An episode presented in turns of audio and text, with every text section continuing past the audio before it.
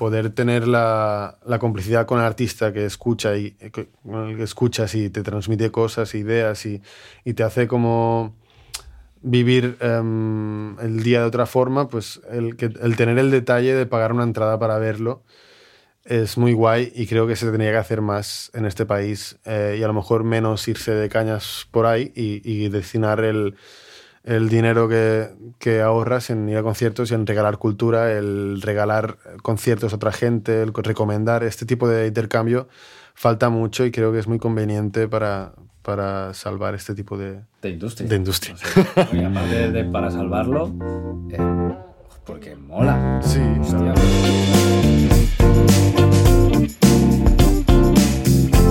Hola, soy Andreu Marqués y esto es La Sobremusa, el podcast que te acerca a la música moderna desde puntos de vista técnicos, reflexivos y morbosos que inexorablemente hará que la ames aún más.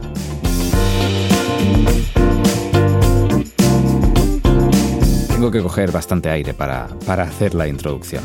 Este capítulo es un poco especial. Además de mis sermones habituales, quiero de vez en cuando introducir la voz de otras personas en el podcast. Durante estos años he ido aprendiendo y desaprendiendo gracias a gente increíble dispuesta a compartir su tiempo conmigo. Soy muy pesado, pero es que he tenido mucha suerte y tengo mucha suerte de poder acoger a Vic en este podcast, en el capítulo de hoy, para que nos dé su punto de vista del mundillo, así brevemente, en una horita. Vic siempre ha sido un espectáculo ambulante y ahora tengo la suerte de poder decir que somos amigos. O bueno, tal vez yo soy su amigo y él me odia por haberle liado como primer invitado del podcast, pero lo disimula muy bien. Verás que es un tío increíble, con una formación amplísima y mucha experiencia, y que no duda en dar su punto de vista crítico del panorama de hoy en día. Además, reitero que le doy las gracias por ser el primer invitado. Si no conoces a Big Mirallas, corre a su web, a su Instagram o a su discografía de Spotify. Todo es Big Mirallas, bigmirallas.com, arroba Big Mirallas o Big Mirallas en Spotify. Nada más. Espero que disfrutes de esta entrevista vale. con Vic Mirallas. Bueno, Vic, pues bienvenido al, bienvenido al podcast. Gracias por, por venir. Iba a decir por invitarme, pero te he invitado yo. sí. Eh, claro, esto como es, eh, como es radio, pues la gente no verá que... O sí, si, sí. Pues si publicamos la entrevista, no se sabe. La gente no verá que esto es tu estudio, uh -huh. que aquí es donde, es donde creas, donde haces sí. cositas, ¿no? ¿Qué, Sí. hace, ¿Qué haces aquí? Bueno, ahora hace relativamente poco que lo tengo y ahora lo he encarado para componer y para producir cosas que, bueno, trabajar, tener un espacio, no tener que alquilar estudio, un poco mi espacio con mis instrumentos, mi gear, todo lo que ya sé que funciona. Vale, te pones aquí y empiezas a... Sí, y va viniendo gente y, y, y eso, producción es un poco mi, mi espacio para, para crear y para descrear. Qué guay. Descrear. Sí, Vale. Maravilla. Sí, sí, tienes aquí o sea, tus altavoces, tus micros, una batería, un piano, Sí. eh, tres amplis, pedales, teclados. guitarras hechas eh, con costillas de, Sí. de animales, por sí, ejemplo. exacto. Maravilla. Maravilla. Maravilla, maravilla. Eh, venga, va. eh, la gente ya te conoce. Lo primero que tengo que decir es que fuimos compañeros de piso Así es. durante un año, dos años. Un año y medio, O dos sea. años, sí. Bueno, yo, ahí salió Late Mejor y Mi Condena, Buah. que son los temas que mejor me han ido a nivel streaming, que luego ya hablamos de eso. pero, Buah, brutal. Brutal. pero sí, sí. Entonces, fuimos compañeros de piso y, y ya está, hasta aquí mm, esto. Pero eh, te he estudiado un poco y también cosas, cosas que sé. Tú hiciste, o sea, estuviste formado en, en Uriol Martorell, ahí es donde empezaste ya, digamos, ya te empezaste a meter en el, en el mundo, no sé, o igual ya, Sí. ya venías. Luego hiciste como un año en- aquí en Barcelona, en la SMUC. Bueno, ni una semana. Una semana, vale. Ni un vale. año, sí, Yo sí. sabía que la cifra era uno. Sí, sí. Una semana, un día, una semana, para irte a Berkeley. Para irte a Berkeley en Boston. Y allí hiciste, ca- hiciste canto, piano y saxo. Ah, exacto. O sea, todo. Sí. Hacía, o sea, me- el momento, claro, yo en el SMUC hacía clarinete clásico, entonces Oh, vale, vale, era, era muy poco lo, lo que... y de- además también tenía una banda de, pa- de pop punk que, en la que tocaba la guitarra, entonces era como un poco la dispersión hecha persona Y fue cuando dejé el Smook que dije, tengo que hacer algo más de acuerdo con mis intereses. Vale. Y entonces empecé a estudiar saxo jazz. Y, y fue cuando entré a Berkeley y ahí me alquilé un saxo porque no tenía instrumento aún. Ah, vale, vale. Y fue donde empecé a, a modernizarme a nivel, yo qué sé, no modernizarme, no sé, a estudiar jazz, que era algo que yo incluso le tenía un poco de manía por donde venía yo. Una cosa que me mola mucho es que hiciste mucho scat en, en, Berkeley. Sí, tenía un profe que, mm, o sea, realmente no cumplíamos con lo que teníamos que hacer dentro de las exigencias de Berkeley, pero él, pues, nos lo pasamos súper bien con estándares y hacer eh, scat y nos alargábamos las clases y era como... em, empecé a- también a, a quitarle la rabia que tenía yo al scat y a darle un poco más las notas, las tensiones, todo un poco más musical y menos... em, porque sí, ¿sabes? Qué guay, qué guay. Más, más. Em, vale. Aquí perdóname si me equivoco, pero puede que ni acabaras eh, Berkeley porque fichaste para Alejandro Sanz, Ajá. eh, con el que has estado casi seis años girando, cinco o Sí. seis años. Sí, sí, sí. Trayita. Hiciste la gira de Sirope, el disco. Sí, eh, y sí, sí, hicimos también el 20 aniversario de Más, que fue un, un súper bolazo con la banda de hace 20 años y la banda del momento, entonces pues fue como juntarse con eminencias musicales que yo admiraba y mm, en la misma banda y bueno, fue muy fuerte. ¿Qué tal la experiencia de girar con, con esta gente? Gente, no solo Alejandro, sino toda la banda. Claro, no. Toda la banda, todo el staff, pues es brutal. También cola, pues él colabora con artistas que yo admiro muchísimo, Juan Luis Guerra, Ru- Rubén Blades, y pues el hecho de compartir escenario con ellos, incluso pues hacer jams en las pruebas de sonido, cosas de estas, pues obviamente son experiencias que me llevo y que me quedo para siempre.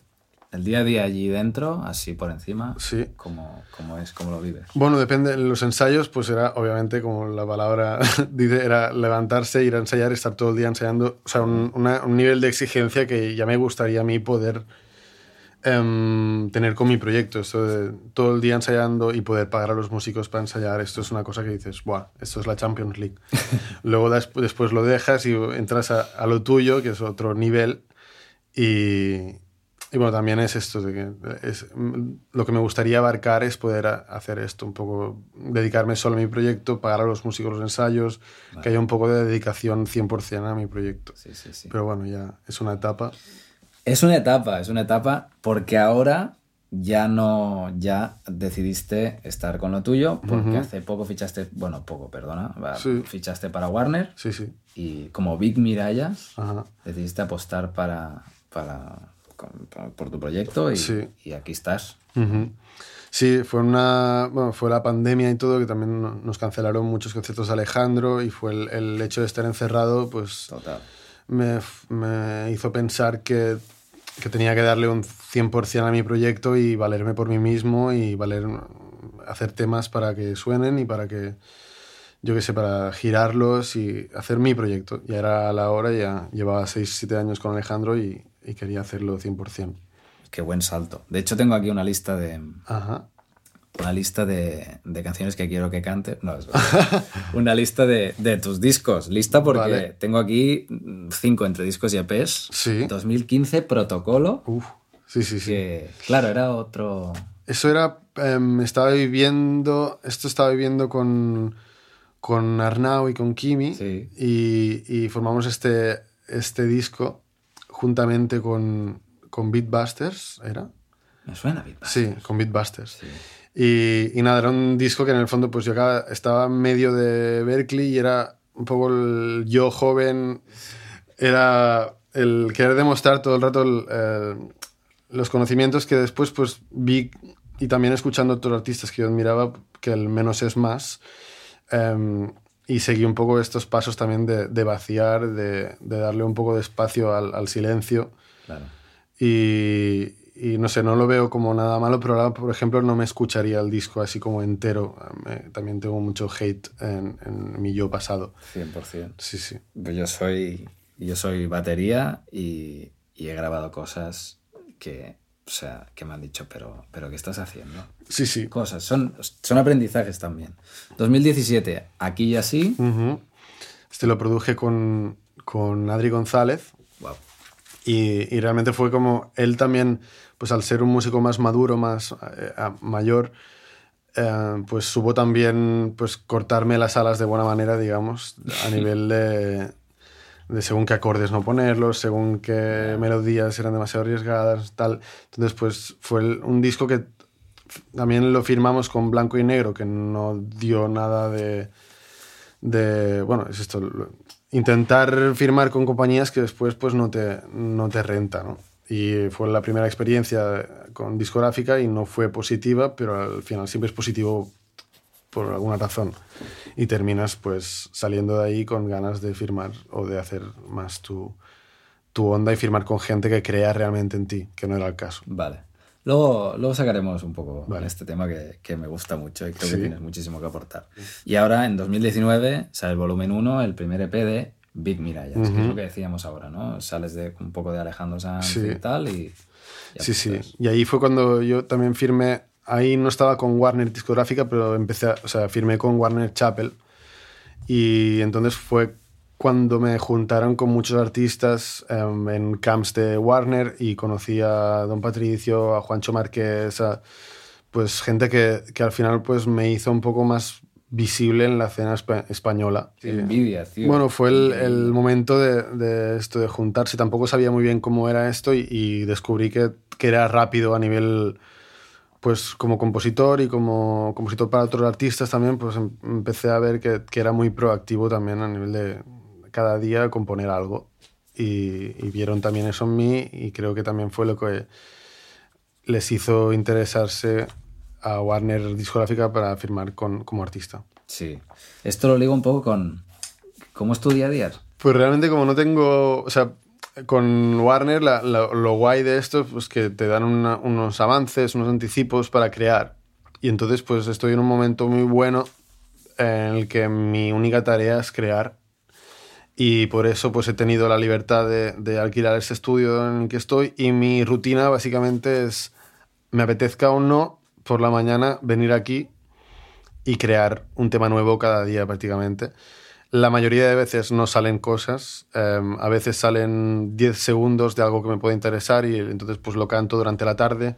Pre por la tarde lo que hago es preparar la sesión del día siguiente.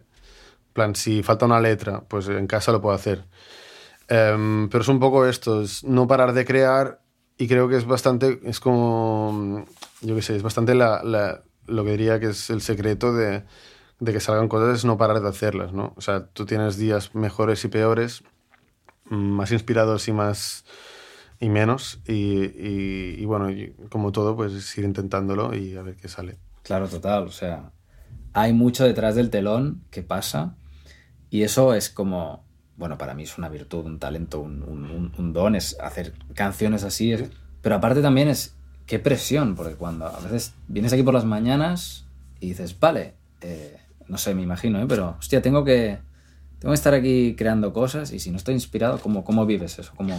Bueno, pues es un día triste sería cuando por la mañana no, no te sale nada y por la tarde tampoco tienes como la idea de lo que te va a salir el día siguiente, estás un poco como perdido a nivel de, de, de ¿y ahora de, de, qué hablo? Cuando tienes días um, neutrales, que tampoco pasa mucho en tu vida ni, ni nada, pues tienes menos cosas de explicar. Cuando tienes conflictos, tienes más cosas de explicar vale. al final que cuando todo va bien. Y, y, escribir sobre algo que todo va bien es, es como también hay un poco es un poco hipócrita porque después cuesta identificarse con uno mismo cuando uno está bien vale. a nivel canciones a, y ese es mi caso, tampoco sé lo que la otra gente pensará. Pero sí, sí. Claro, o sea, al final es un... Bueno, creo que es lo bonito de los discos y de la música, que al final cuentas historias que reflejan cosas y si somos triviales, somos triviales, igual claro. los temas son más triviales. ¿no? Y... Sí, y noto que el, el, hacer temas triviales me sale poco cuando estoy yo solo. Me sale más cuando pues, me junto con gente y hay un poco más de fiesta en el ambiente vale. y salen cosas un poco más despegadas y más Vale. Estás hablando de que en Madrid no hay olas, por ejemplo, y vale, sigues vale. a tope con el Madrid no hay olas. Y, y, esto es algo muy fresco y creo que mola mucho, pero que me sale más cuando estoy con gente que me lo refuerza que no cuando estoy conmigo mismo. Bueno, reflejando la, la mini fiesta que se ha montado Exacto. allí, ¿no? Sí, sí, sí. sí, sí, sí, sí. ¿Qué, ¿cómo, ¿cómo sientes el... O sea, ¿qué, ¿qué, nos puedes decir del concepto tema trivial? ¿Eso es algo bueno, malo? Em, yo creo que el, tema, o sea, por ejemplo, mi último disco, Crucidramas, es, es un disco bastante de, de diario personal, ¿no? que forma, pues se formó durante la pandemia con una pareja en la que no iba todo bastante bien, bueno, y bastante mal en muchos sentidos y al final pues te, esta corrosidad te, te hace también escribir sobre lo que está pasando en el momento. Y yo en el momento pues no me salían letras frescas y triviales, por ejemplo. Pero luego pues te juntas en Madrid con según qué, con según qué gente y, y el hecho de no tener nada en común en el que hablar, pues acabas, acabas, acaban saliendo cosas que tienen mucho menos peso, pero que a la vez pues le das más peso a la producción, le das más peso a los detalles que que hacen que sea todo un poco más fresco. No, no, no, sé si algo es mejor o peor, depende del momento, depende de cómo estemos. Total. Supongo que la playlist de Spotify de cuando estás triste, esto pues las canciones no, no serán triviales, serán temas un poco más um, profundos y tal, y es sobre todo el momento en el que está el oyente que decide qué escuchar y qué no. Eso es, también yo como oyente hay veces que me pongo un tipo de canciones porque estoy de un humor y quiero que me acompañe y quiero que si estoy en la mierda me meta más en la mierda. Exactamente. Y hay veces que necesito algo trivial, que es que lo decimos, pero no es, para mí no es un término negativo, necesito Pues, un poco de, de, mambo, ¿no? Sí, sí, mambo, totalmente. O las en Madrid. Exactamente. claro, sí, sí, sí. Eh, venga, un cambio de tema eh, un poco radical. ¿Cómo, ¿Cómo, ¿Cómo, escuchas música? Tecnología, digamos. Te, pones, te sientas aquí en el estudio. Te... Aquí me siento, me siento y escucho bastante aleatorio. Um, Spotify, también sigo mucho los YouTube recomendados, me miro muchos videoclips, me gustan los videoclips. Mola mucho. Y, y aunque no sea la mejor manera de consumir música en favor al músico, um, me gusta bastante también ver la estética de los artistas, ver cómo, cómo lo están haciendo. Um, pero Sí, hace, de hecho hace tiempo que, que estoy buscando artistas un poco más nuevos um, que me den, o sea, con Catriel, por ejemplo, con el disco último de Catriel, a mí me ha, ha sido un antes y un después. Wow. Y, y, estoy buscando más artistas de este tipo que, que, me hagan sentir este tipo de sentimientos, porque sí que a veces pues me encuentro demasiado sumergido con mi música y con mis proyectos y al final pues no termino de escuchar en profundidad música ajena. Vale. Vale, vale. Sí, sí, sí. Bueno, hay una labor de estudiar también, ¿no? De, claro. bueno, de conocer, de estar conectado y de... Claro, pero... al final es eso, de que estás, estás descubriendo cosas porque también al final, al final te van a servir para un proyecto en el que estás trabajando, ¿no? Exacto. O sea, es todo como... No es 100% escuchar um, desinteresadamente. No, no, claro, claro, claro. Y eso es lo que estoy diciendo, que hace mucho tiempo que no hago, el escuchar desinteresadamente simplemente por el disfrute de lo vale. que te da el... Si no estás pensando, esto lo podría copiar, esto, esta, este siente que entra vale, aquí, vale, ¿sabes? Mi trabajo pues, no es eso de que por la mañana trabajo y luego hago música, es como todo el rato um, centrado en esto, pues al final me encuentro que yo tengo una libreta en la que escribo cosas, eh, mis pensamientos, e intento escribir cada día. Y a veces me encuentro que, que incluso los pensamientos que estoy escribiendo tienen potencialmente un... O sea, voy con la idea de que sean tema. Plan, wow, esta frase. Ah, vale, un tema. vale. Entonces ya no estás escribiendo lo que estás sintiendo, estás pensando... Esto es potencialmente Total. un tema. Total, total. Pero bueno, yo que sé, al final es, no es ni negativo ni positivo, es el trabajo y... Sí. sí. Vale. ¿De qué vives, Vic? O sea, si, si, se puede decir. Bueno, no sé, si, no sé qué, qué contratos tienen los otros artistas, en mi caso, eh, vivo de, de, ahora mismo de Warner, 100%. Vale. De, unos, de avances, de, de, bolos también cuando no los cancelan por COVID. y de producciones ahora cada vez menos, aunque quiero volverme a poner ahí a, a producir. Vale. Ahora que tengo un estudio. Pero sí, básicamente eh, tengo la suerte de, de, que, de que me financien este disco y que también me den pues dinero para vivir vale. de ello. El mundo de la farándula sí. es como muy diverso. Hay quien claro. da clases, hay quien ficha para Warner, hay, sí, quien, sí, hay quien, tú y dos más. Y, hay quien hace podcasts y cosas que tampoco dan de comer, pero bueno. Claro. Sí, sí, es esta incertidumbre que, que yo que sé, tengo el año cubierto, pero no sé muy bien qué va a pasar el año que viene. Y, y por eso también pues te preocupas en que no pierdan el interés en ti, ¿no? Porque obviamente si algo no genera, pues al final no van a apostar en ti. Entonces, aparte de hacer música para llenar tu alma, pues también tienes que hacer música para llenar tus bolsillos, aunque, se, aunque suene chungo. Pero tienes que pensar un poco en que la, se tiene que generar streaming, se tienen que cobrar royalties, todo esto pues es una realidad.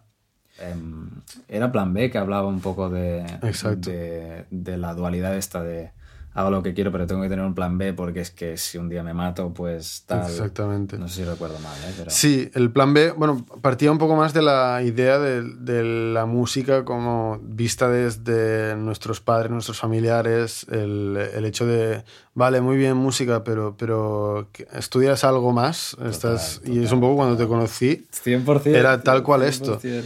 Y me encuentro mucha gente que durante su vida, pues por, por este tipo de comentarios familiares, han ido a, a según qué trabajos que después ah, se han terminado rayando y han vuelto a la música como, como en plan, no, esto es lo que quería hacer realmente. Me han, me han, pervertido, pero no, realmente quería hacer esto. Y, y, pues conozco varias gente que se arrepiente de haber tomado diferentes caminos que no sean la música porque realmente tenían muy claro que el, su, lo, que, lo, lo, que les hacía vivir era la música. Vale, vale, vale. Total, total. Es que, bueno, a mí, a mí ¿qué me vas a contar? No, no, tú eres uno de estos amigos. Soy uno de estos amigos. sí, sí. Pero bueno, que nunca, obviamente, tú has, has seguido haciendo, nunca has, te has desvinculado 100% de la música. Casi, casi. Casi, casi, pero no. Bueno. Vale, y ahora te he preguntado de qué vives y te pregunto de qué vivirías. Pues aspiro a tener un, al, el hecho de poder desvincularme de discográficas y vivir únicamente de lo que genero yo y quedarme yo con lo que genero, esto sería bastante un gol por la escuadra. Vale. A nivel de que tenga mi gira que me dé para vivir y mis composiciones que no tengan que estar financiadas por una multi. También esto sería brutal. Y el poder vivir yo un poco más hippie a nivel mi música y mis conciertos sería impresionante. Vale. Vale, Y lo que estoy construyendo al final no es una carrera de, de, booms, digamos, de hits y tal, y es un poco más el ir picando piedra y, y, el crear una audiencia que, que si todo sale bien, pues al final pues podré vivir de ello hasta, hasta que no quiera vivir más de ello. Y este es el objetivo un poco. Vale, y has tocado un tema que creo que es maravilloso. Has dicho, no hago booms, no hago hits. Ajá. De algún modo estás encontrando tu sonido y estás Sí. a gusto con ello. Nunca las cosas son blanco y negro, evidentemente, Nunca. pero te estiran mucho hacia eh, sacar hits Sí. y booms y Sí, Caribe 2000, estas cosas. claro, yo lo que veo es que lo que, es, lo que hace booms, yo no me lo escucho. Así de simple. A, lo mejor más a nivel España, ¿eh?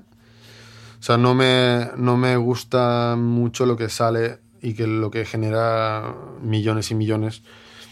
Y entonces, pues no sé si es porque hay una- un nivel cultural en España que no termina de ser, em, yo que sé, que se, va, se basa más en tendencias TikTok o lo más escuchado. O sea, la gente, lo que he visto mucho en, en gente que tiene educación musical y todo, ¿eh? Que a- para descubrir artistas, no, o sea, no, no tienen la curiosidad de descubrir artistas, sino van a lo que más se escucha en España, lo que más, lo que más, listas de lo que más lo peta. O sea, al final refuerzan lo que el, lo que el algoritmo está creando para ellos, ¿no? Y son gente que se podría permitir tener un, un gusto musical concreto, un, em, pero noto mucho esto, y anima- yo qué sé, y veo que en artistas argentinos no está pasando tanto esto. Hay un poco más el argentinos o latinoamericanos, ¿eh? Y esto veo que en España pues está funcionando más lentamente y yo como artista, pues al final de que estoy en una mainstream española, pues, pues veo un poco que lo mío no está yendo, no está yendo por este camino y que a lo mejor la gente de las multis se puede rayar porque no estoy generando suficiente y eso es algo que me gustaría pues equilibrar la balanza, no sé cómo, Pero bueno, de momento sigo haciendo temas cada día. Sí. y ya está. No sé, igual yo, yo, yo tengo el, el criterio que, que me equivoco, pero Ujú. creo que vamos mucho a hit, vamos mucho a dámelo ya. Sí, Y, y Sí. incluso hace, hace un par de días publicaste, hiciste, hiciste un, un retweet en Instagram. sí, sí, sí. De algún modo hablabas de cómo la industria de la música está evolucionando hacia la industria de la, de la imagen en la que el, el producto no es la música, el producto es la propia persona. Es el generar contenido. el generar contenido. Sí. Y tú reivindicabas, dices, gente, yo hago música, ¿no? No quiero exponerme, no quiero grabarme vídeos eh, en casa cuando estoy en pijama, porque Claro, Jos. ¿cómo llevas el, el- el ser, el, el tener que, porque ahora, des- desgraciadamente, en mi opinión, tenemos que ser producto... Sí. ¿Cómo Es un poco, pues depende del... Lo que decía también en este artículo es que cuando tú estás mejor personalmente es cuando estás más despegado de, de las redes y Es de verdad, verdad. la comparación y del... Y esto es algo que pues juega en tu contra. El no estar presente en Instagram pues hace que cuando... En Instagram o cualquier red. Pero que cuando publicas pues tienes menos engagement porque lo que realmente quiere la plataforma es que publiques a continuo. ¿no? O sea, que, que no pares de publicar. Y entonces pues yo lo que noto es que publicas una foto em, así como guapete y sexy y todo muy guay, pero luego publicas un tema que te has currado Total. con un concepto y un videoclip ahí que te has gastado la pasta y, y no sé si es que la gente le da menos interés o que realmente la plataforma lo que hace es analizar que hay dinero detrás, entonces pues em, hacerte pagar para tú promocionar tu trabajo. Claro. Y esa es una... Al final, pues lo que, lo que hace la gente es, en vez de sacar videoclips, es, eh, es que la forma en la que promocionas tu música sea un contenido más. Entonces, pues no se, no se anula. O sea, Instagram no anula este contenido y, y pasa a ser... Que al final es lo que hacen con los temas en TikTok, ¿no? Em, pues las canciones sirven como tendencia a TikTok, entonces se hacen virales por las tendencias, no por el concepto ni el, lo que hay detrás en el artista y toda esta cosa que sería lo, lo más elegante y lo que molaría. Claro, es como, es que ya no, no me atrevo a preguntarle a la gente ya ni si, si escucha las letras o, o si te interesa el viaje armónico que da la canción y esto te suena raro. Pues como, pues si estás mirando un clip de 15 segundos Sí. en TikTok y te Sí, está sí, dando sí. igual, o sea, Claro. ¿cómo llevas? yo siento impotencia. Sí, lo- im- impotencia es la palabra, tal cual. Y, y realmente, no sé, dime tú, pero yo no, no estoy escuchando artistas españoles, hablamos de España ¿eh? todo el rato, Vale. em, que, que yo que sé, que te, que te enganchen el, que te enganche el disco y que funcione también a nivel de, que sé, que haya un cierto em, público escuchándolos. Hay poca gente que realmente pegue boom por la calidad musical. O sea, no sé si poca gente o nadie, ya al final. Estoy viendo que no está un poco la batalla perdida. Que al final, pues por eso también hay días tristes en que te planteas qué coño estás haciendo, porque tampoco no ves el público que lo escuche y, y yo qué sé, es un poco triste. Bueno, yo tengo, que confío en que algún día se recupere. Claro, y habrá más gente nostálgica, Sí. que será la minoría, pero será la que pagará entradas para irte a ver en conciertos. Y es un poco pues seleccionar la gente esta que tiene un poco más de sensibilidad y poder hacer una carrera con, con la que queda, ¿no? Total. Em, yo quiero ponerte, y dejamos ya, y estamos en recta final, ¿eh? Em, te quiero contar una anécdota dentro de esta. Estamos ya en- un poco en el, en el pozo de la crítica, ya ahí en el fondo. Sí. Es que el otro día en el, hiciste un concierto en el Apolo, Ujú. que moló mucho, y, y antes tocaba Juan Pablo Vega, que tuve la suerte de conocerle. Ujú. Y vino él con su guitarra y yo no le conocía tampoco, no conocía los temas, ¿no? Y fuimos ahí al Apolo y recuerdo que tocó como, no sé, igual no llegó a la hora o así. Y era él cantando eh, con un foco así que le venía de- del techo, con la guitarra acústica. Y recuerdo que aquello era brutal. O sea, caminaba muchísimo. Sí, sí. Tenía como el...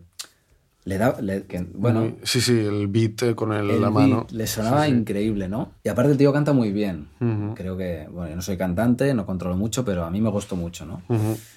Y lo que me pasó un poco, incluso con mi grupo de colegas, que había músicos ahí dentro, hay músicos dentro del grupo, hostia, la gente estaba charlando, tío. Sí, sí. Tuve que decirle a unos a dos colegas míos, en plan, tío, iros a charlar ahí, porque estaban detrás, todo el mundo hablaba, ¿no? Mm. Y, y yo veo, hostia, para empezar hay una persona cantando, que yo creo que tenemos que ofrecerle un respeto, ¿no? Claro. Y aparte, mis colegas son Músicos. músicos, que luego podríamos estar compartiendo esa conversación en play, y, y ellos y ellas en plan, joder, es que la gente no escucha música, tío. Ya. No, no. Sí, no sé qué es, pues muy, es a lo mejor la cultura de, de escuchar algo que no conoces. Aquí no está nada, nada de moda, digamos. O sea, sí que me he encontrado al- el hecho de estar viajando em, pues, en México, em, entre concierto de Alejandro y Alejandro, hice concierto de lo mío. Y, y había mucha gente, o sea, se llenó, en plan sold out en Ciudad de México, que yo flipé. Wow. Y, y la mayoría de gente no sabía lo que iba a escuchar y notaba un cierto interés en, hostia, esto viene de fuera, vamos a, a ver qué tal. Y yo noté en el concierto de Juan Pablo pues que la gente, yo me fui a, a- espiar un poco antes y la gente estaba súper desconectada. Sí, yo no sé cómo lo recibió él y si iba a escuchar este podcast, pero me sabe muy mal que, que se encontrara con esto. Sí. A mí, yo es que hacía tiempo que no lo veía tan exagerado. A veces sí que tienes a alguien hablando y... Mm. Claro. Pero me pareció, me dolió en el alma, te lo juro Ya, me, me dolió dentro en plan, pero si es que nos tiramos piedras en el propio tejado. Claro, no, y además él lo que buscaba con estos conciertos era pues darse a conocer un poco en, en la península y es lo que espero yo hacer en Colombia cuando abra sus conciertos, que es la idea. Pero, pero sí que espero no encontrarme con algo así, porque al final también te, te deshincha y te quita las ganas de, de seguir luchando para darte a conocer y dar a conocer tu música. Vale, salimos ya del pozo y acabamos. Vale. Que- ah, vale. ¿Hay algún tipo de, así para romper, alguna publicación que supongo que sí, que hayas echado para atrás, algo que hubieses tenido muy listo, muy preparado para salir y que hayas dicho, eh, no lo voy a sacar porque no es, no sé, digno, ya no me así"? bueno, hay, hay temas que, por ejemplo, si yo estuviera enamorado, que es un tema que tengo con Juancho Márquez, el tema este lo iba a sacar yo para mi disco, y entonces de alguna forma vi que era como demasiado mainstream reggaetonero sin ser reggaetonero. Y le dije, ¿lo quieres sacar tú? Y él me dijo, vale, me parece muy guay. Y funcionó muy bien. Súper. Y al final son temas pues que, yo qué sé, ahora también no por decisión mía, pues un tema que era colaboración con Pablo Borán no salió, Vale. por también em, cosas de discográfica y de intereses y tal. O sea, esto pasa constantemente. La pena es cuando dedicas tanto tiempo a la producción y te rompes tanto la cabeza y después por razones ajenas de discográfica y tal, pues te dicen que no. Entonces, ¿esto qué? ¿El trabajo qué? Pero sí pasa constantemente. O sea, tengo- he dedicado muchas horas a muchos temas que se van a quedar en, en mi desktop, seguro. Pero bueno. Ya. Em, ¿Nos recomendarías a, a tres artistas, aparte de Big Mirallas, para... No, mira, por ejemplo, eh, Barnat, ya lo tienes Sí, controlado. Vale. Barnat con V, mola mucho. Después también em, Carlos Ares, que tiene una, una colaboración conmigo, pero todo lo que saca es brutal. Musicazo, produ- un superproductor. Luego lo que he dicho antes de Ca- Catriel, por ejemplo, me parece un discazo. Qué guay. Em, tú seguramente lo habrás recomendado, pero el, el disco de Adrigor Sí. también es un discazo y me parece brutal. O sea, están, están saliendo cosas muy interesantes de, de la nada. Y esto mola mucho, realmente, descubrir este tipo de, de artistas que se le ocurran y, y que están luchando para, para que no todo sea lo mismo. Eh, da un poco de esperanza dentro de, este, de esta mierda de industria. Total. Sí, sí, sí. Última cosa, solo... ah, ¿Hay algo que quieras decir a la gente o a algo que quieras em, em, pues, recriminar o yo qué sé? Algo que... Suéltalo. Sí. Pues em, hay mucha gente y, y puede ser que yo también peque de eso. ¿eh? O sea, seguramente la, la gente tiende a ir poco a los conciertos de artistas que escucha, que escucha la, música. Entonces esto me parece un poco...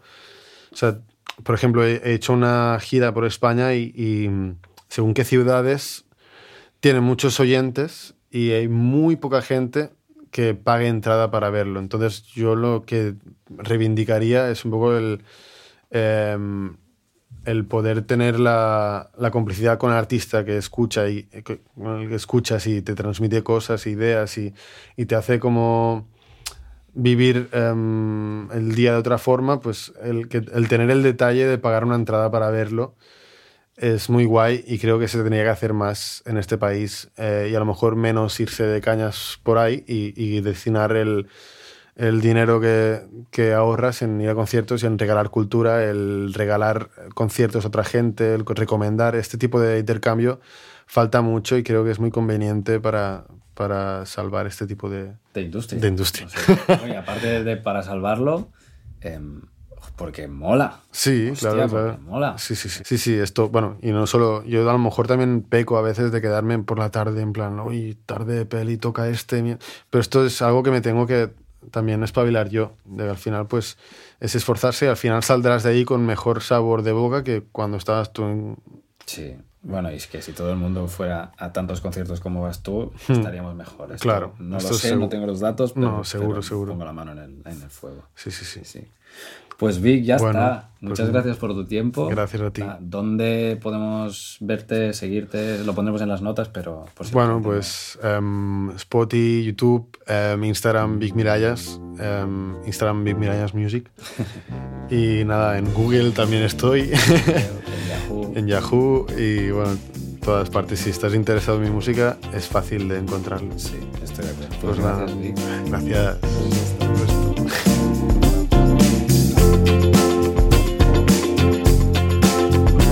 Espero que te haya gustado la entrevista con Vic. Yo me quedé encantadísimo. Gracias Vic por pasar por el podcast. Te dejo en las notas las recomendaciones ah, que nos ha dado y los enlaces a sus páginas. Pero bueno, básicamente es todo Vic Mirallas, arroba Vic Mirallas, vicmirallas.com o en Instagram Vic Mirallas.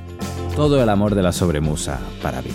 Si te ha gustado el capítulo, lo que más ayuda a la sobremusa es que lo recomiendes a tus amigas y a tus amigos. De verdad, no es por, por rellenar espacio aquí. Suscríbete al podcast en las plataformas principales si quieres o visita mi web cuando quieras, andreumarques.com, donde están los capítulos y las notas. También puedes seguirme en Instagram buscando esmarquesa y escribirme por ahí para proponer temas o decir lo que te parece, que te prometo que respondo. Gracias por escucharme. Un abrazo y un beso. Adeu, Andreu.